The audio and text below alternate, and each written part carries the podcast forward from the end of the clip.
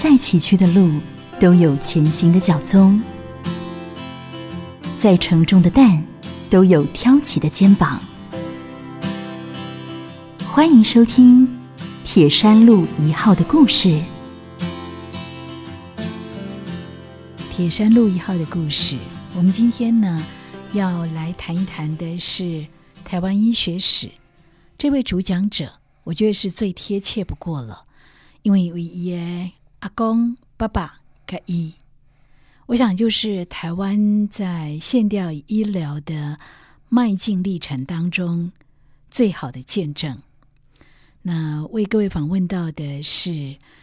为台湾的。儿童烫伤贡献良多，原本在马街服务。那几年前呢？哎，他自己深入到偏乡，担任了普基的院长，永远最有爱心的整形外科权威医师陈恒长陈医师，也是陈院长啊，来跟听众朋友分享。我们欢迎陈院长，院长好，叶小姐好，各位听众大家好。好，院长，我想。我刚刚有特别提到为阿公开戏，爸爸盖利。哎，其实我阿公不是医师，嗯，但是他其实有机在那个时代，他其实有机会当医师，嗯，因为日本时代好像开始在台湾有设一些医学院校，所以他可能那个时候台湾的教育只到公学校、公学校，就是等于小学程度，所以小学毕业以后有机会可以去念医师啊。啊！但是他被吓到了哈。迄阵有人甲讲，要做医生，爱甲用西洋骨头做枕头来困哈，所以他就吓到了。啊！但是后来他看到这个镇上的医师其实很不错的，所以就就叫他的儿子，就是我爸爸啊，不，你你也给他养啊。所以我父亲他算是那时候也算是很特别。那一年他大概嘉义地区只有他考上。台北地大的医学院学成以后，在马街有待过五年，然后就回到故乡来。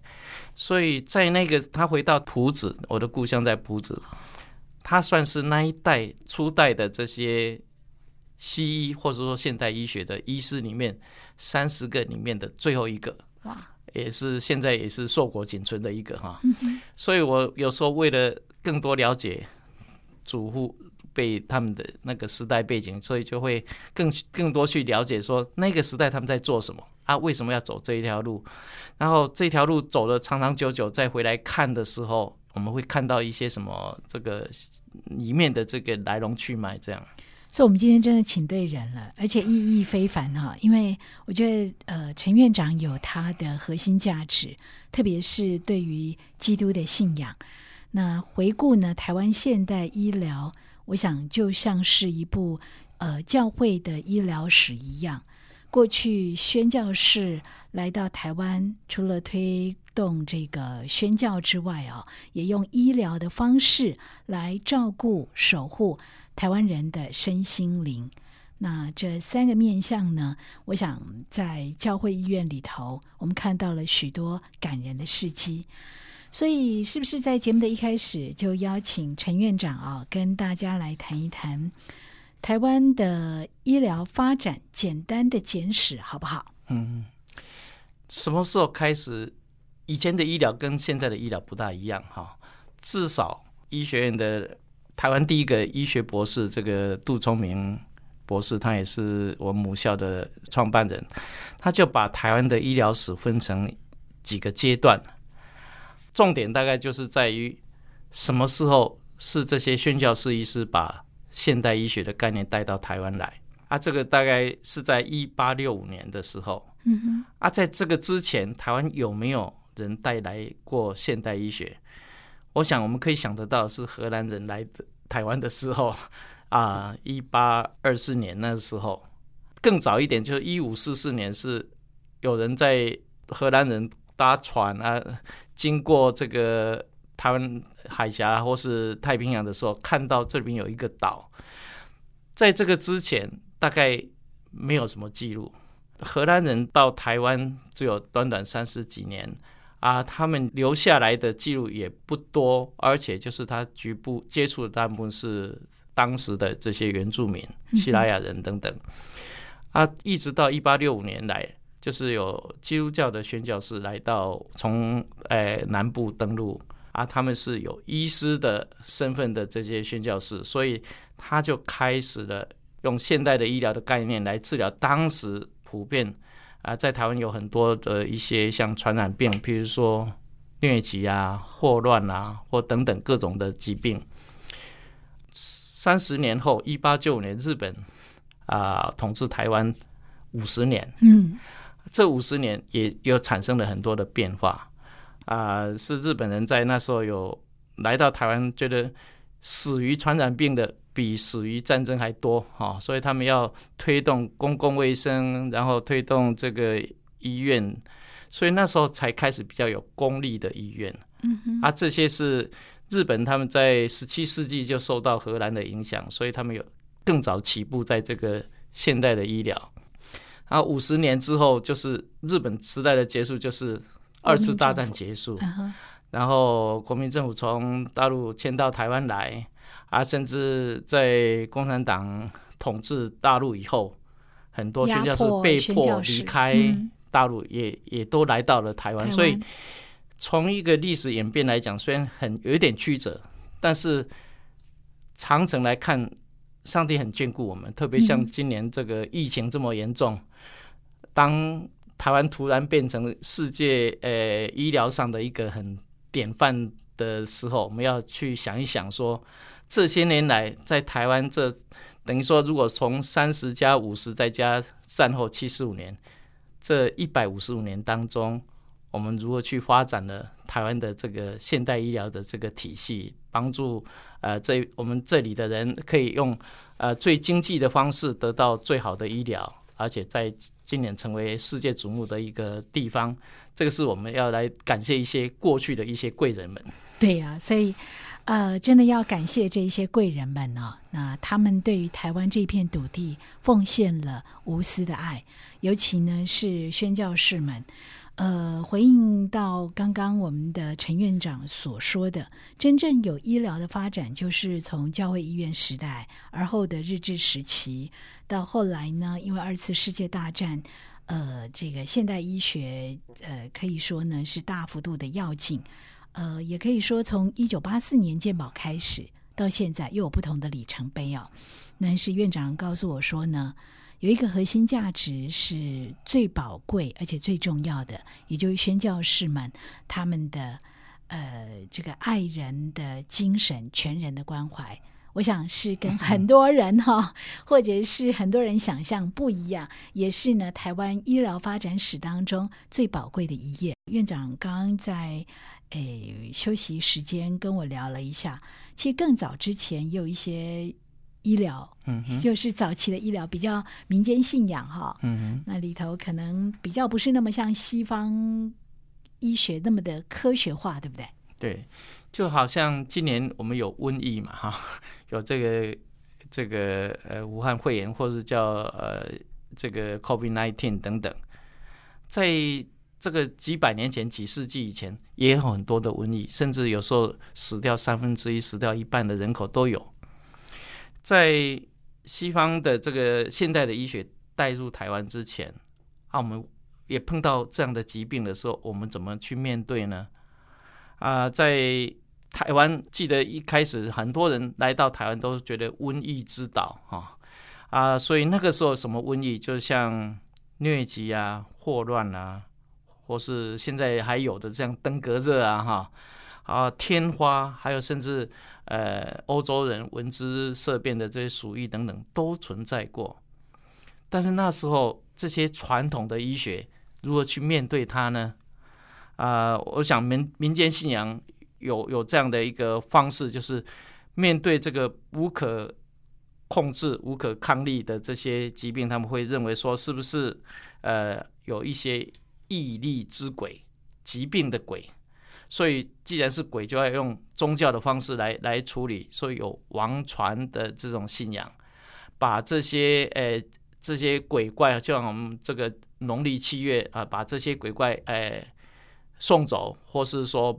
慢慢就转成哎，也许不是他在盛行，也是有祝福的意思等等，用这些方式也算是我们努力的一部分。啊，至于原住民呢，原住民他们认为说这些会有身体的疾病或是传染等等，他可能是一些过世的人，他的灵魂在作怪。所以他们的巫医也是要会做法事、做什么等等来来帮助大家克服这些呃不可知或是没有办法对付的这些疾病啊。但是在地的这个那时候，一当然台湾也有一些汉医啊，哈，嗯，啊汉医的话。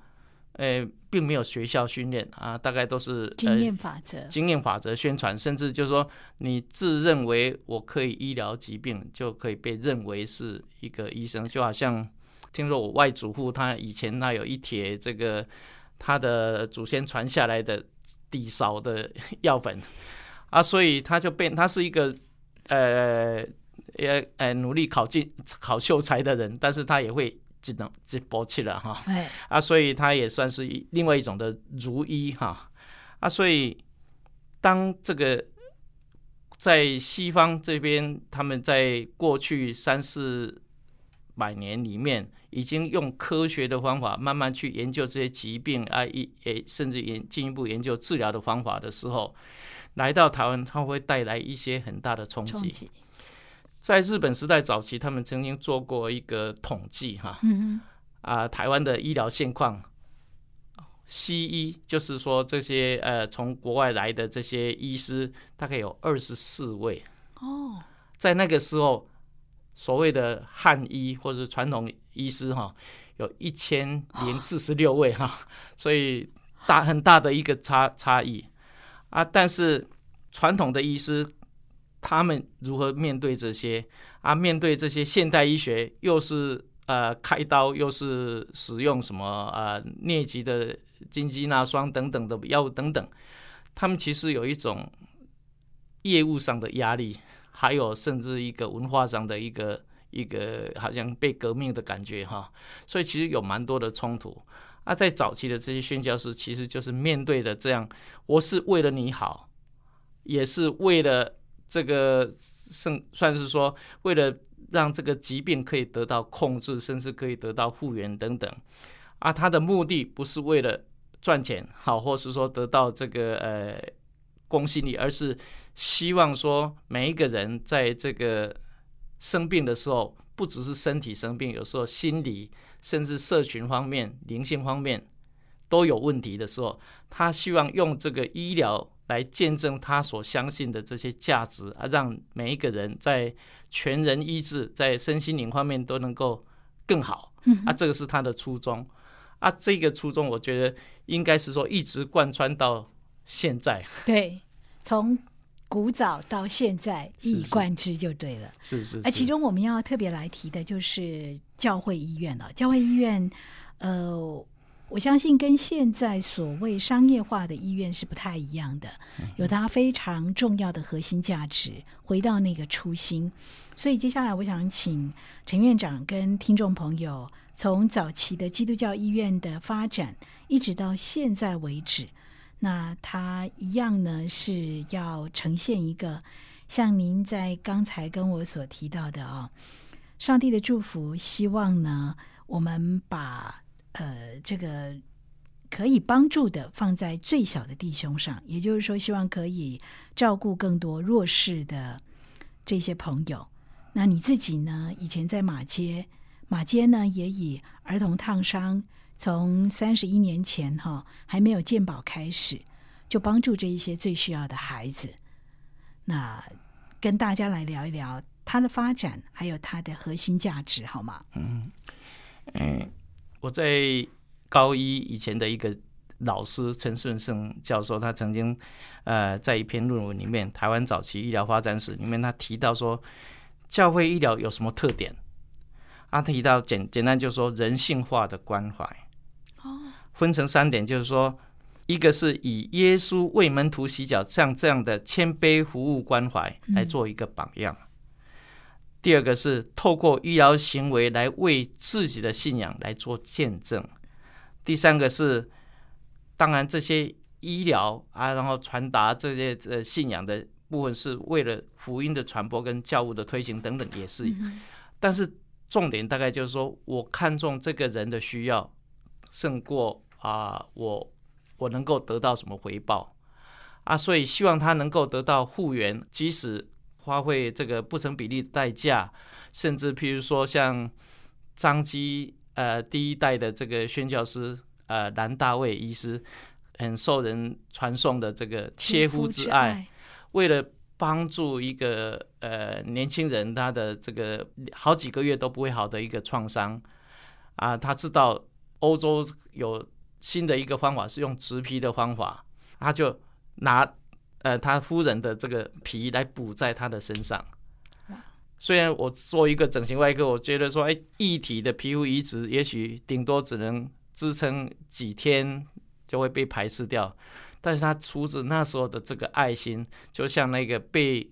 补皮的年轻人，后来成为一个受到，也成为他的干儿子，成为呃一个牧师。他讲说，他的师母那一块皮虽然没有贴在他的身上，但是早就已经贴在他的心上了。那种的感触哈，所以我觉得现代医疗的一个出发点是一个这样的一个关怀。是一个全人的关怀的这个角度出发的，嗯。虽然切肤之爱的故事大家都知道，但是我听陈院长说起来还是会掉眼泪。那也回应到您刚刚讲的，其实普基现在也在还在做这个事情呢。很多的事情是觉得应该做就做了，反而不是去计算那个利益的回报。那真的就是靠着神的恩典做该做的事情。我记得，呃，在担任院长的时候，曾经有一次，呃，医院评鉴，啊，这个医学中心的这个评鉴委员，他跟跟我们讲了一句，说，你们这个医院不是很大，为什么一定要当教学医院呢？啊，因为你要当教学医院，要有很多的设备啊等等，要合乎这个评鉴的标准。你们如果不要做，就不用花费这么多这样的投资了，哈。啊，那时候我有感而发，就是说哈，其实我们不管是教会医院与与否哈，你要评鉴，不管你是在偏乡在都会区，其实是同一套的标准。嗯，我们要合乎这个标准，就是一定要做好我们自己该做的事情。虽然我们医院小，也没有住院医师，在这个制度之下，我们不够格去，还还有还或者说还分配不到这个住院医师，但是。我们除了医师以外，还有很多的这些医疗各行各业的人，包括检验师、社工师、护理师，还有护健师等等一大很多人。说在这个台湾这个领域里面，这些年轻人如果他没有在这个毕业以前有机会来接触到这些的，有台湾还有很多地方是有需要的地方，他其实。不容易感受到说还有这么多人是需要人去关心的。当我们有机会这样让他有看过，而而且我们在这边所做的事情有感动到他的时候，他以后有机会，说不定还会在不同的时间也许来回馈。对，而且就是说他在像台湾现在有 PGY，就是毕业后啊有两年。这个住院医师该去做一些社区服务的这个训练等等，有很多医学中心，他们他们在这两年当中，他要至少要两个月到四个月的时间要来做社区医疗，他们都会认为说，在都会区不大可能有这样好的一个实习教学环境，所以他们反而都看看我们能收几个，他们就送几个过来。所以我们也在扮演另外一个重要的角色。我觉得我们在这边可以做的，可以做到让大家可以经历到说被需要的感觉是怎么样的时候，这些人有一个机会，他可以去领略。啊，我觉得这个就是我们成为要成为呃那时候是南投唯一的这个区域跟教学医院的一个一个理由。而且我觉得很重要，哎，对医生训练的过程当中。如果在普吉待过，他会感受得到那一种被需要的感觉，然后知道什么叫做全人的医治，什么叫做一种真的发挥了那个医者之心的那个经验呢？我不敢说每一个呃在普吉的这些人都很都好，好像很很完美了哈。不过我自己来来到普里这八年当中，我觉得这里的需要的人，这些在地的人，可能也有是长久啊，因为普吉一开始就是为了中部地区台湾的地理中心这些原住民的需要来设立的。另外，可能也在九二一二十年前的九二一地震，在那个过后的重建里面，我们大家有彼此紧紧相依的这些经验。所以我觉得在这一边的医病关系，或是说彼此互动，甚至很多原住民来这边，因为我们本身员工也大概几乎一半都是有原住民的这个身份哈，大家在这边的相处是蛮愉快的，啊，也都很很容易可以沟通啊，他们也很很可以感受到说啊，如果我们这边可以治疗得好，他就不用再。外送到啊都会区去，在那里不一定像这里这么被重视啊，各方面的交通或等等也没有那么方便，所以我们觉得我们在这边有一种使命感，然后来这边工作的人也都会感，除了呃空气周围环境都很好以外，这个人情味也是特别浓的。所以普基是一个让人感动的地方啊！那看见普基，也看见了教会医院，呃，坚持呢在现代化的过程当中不变的初衷。我们在上一段的节目当中有邀请到呢，就是普基现在唯一哦。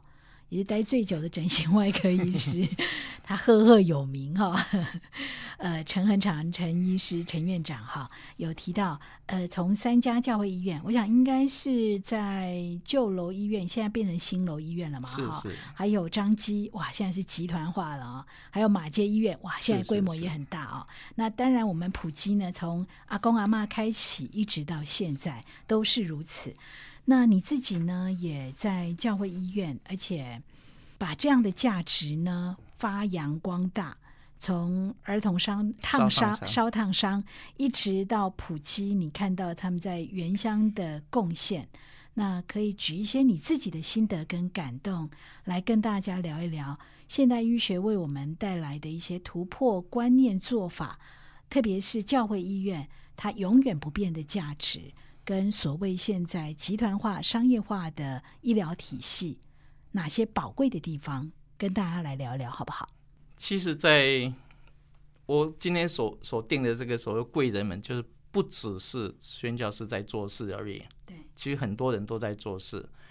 像日本时代，他们就是针对当时最迫切处理的传染病的部分，就公共卫生的部分。对对，他一直看，你看，一直到延续到。今年我们做了多好的公共卫生的这个制度等等，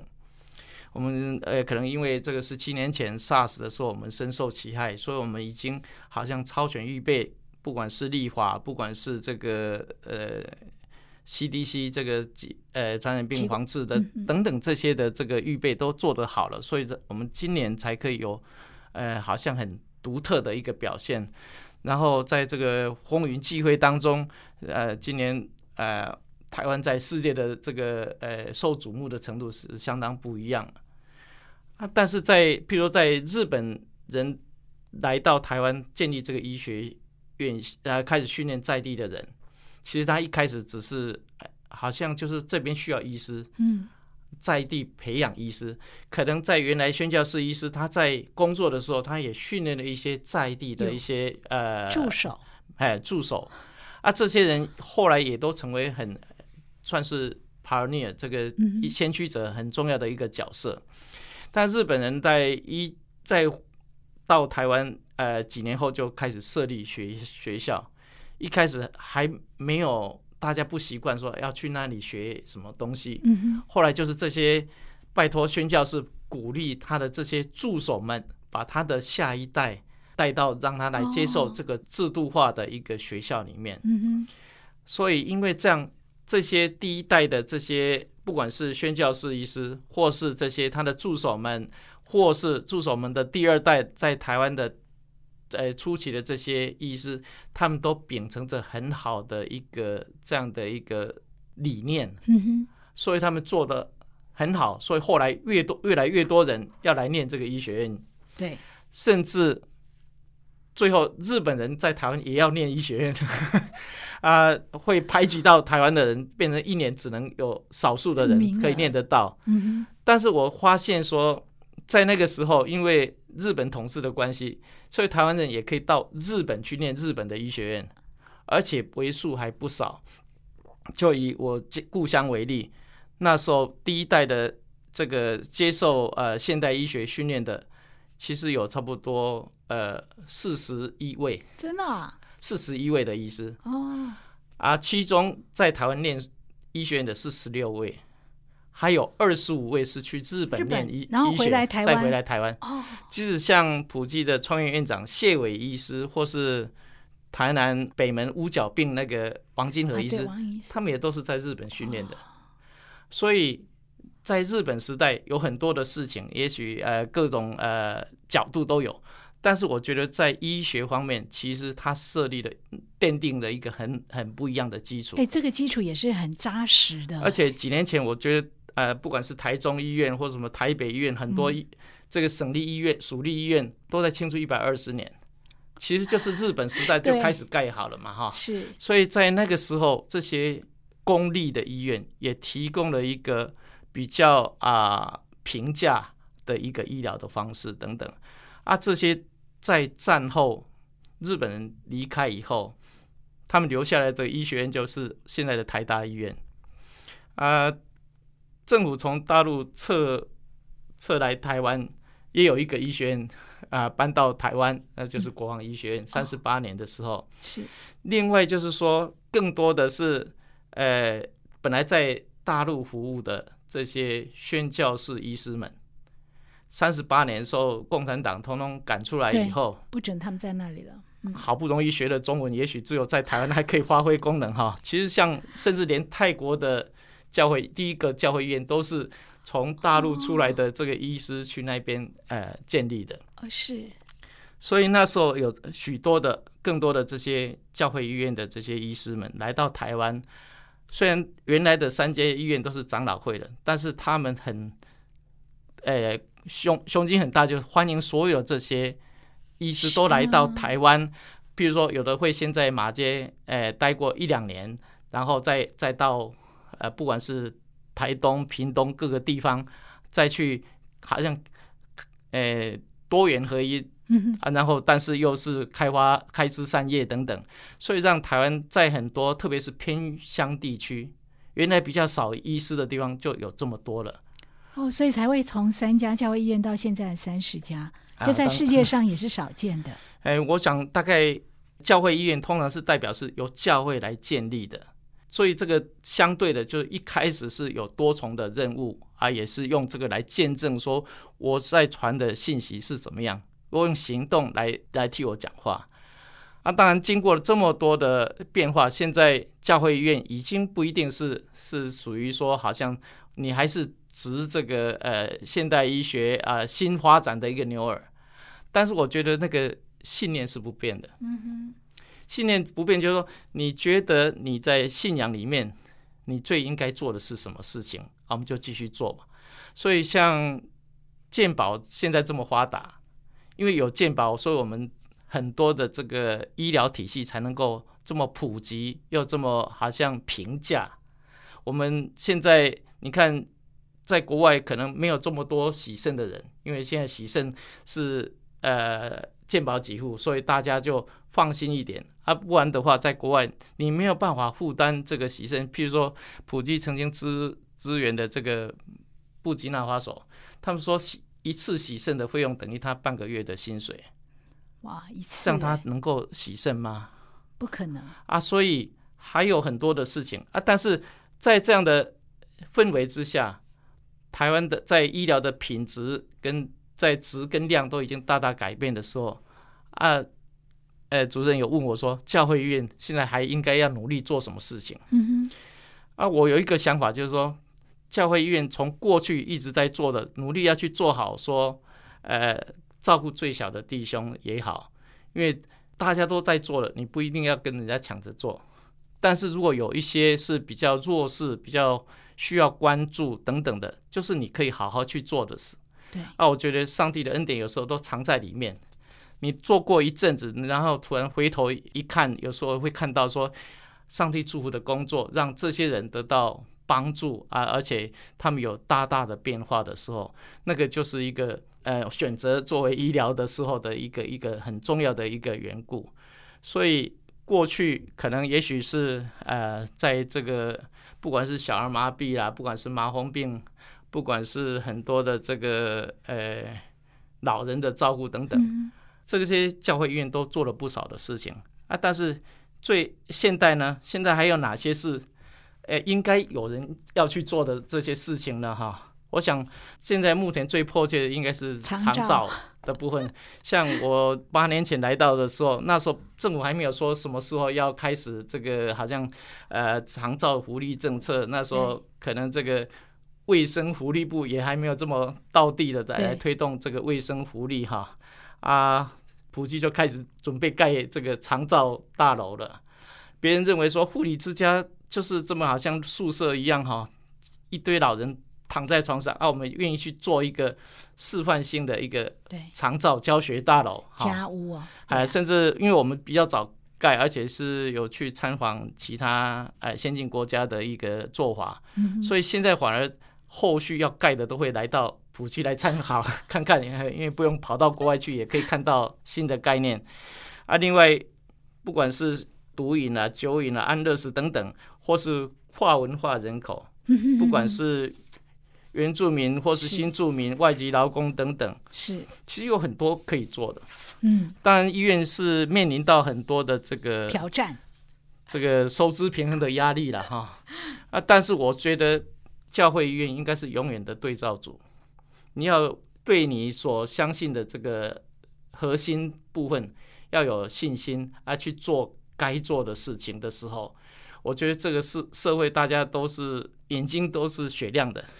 他觉得你在做一个应该要有人去做的时候，即使政府还没有提供相对应的这些呃补助、福利等等的时候，你愿意去做，才让政府会更有信心。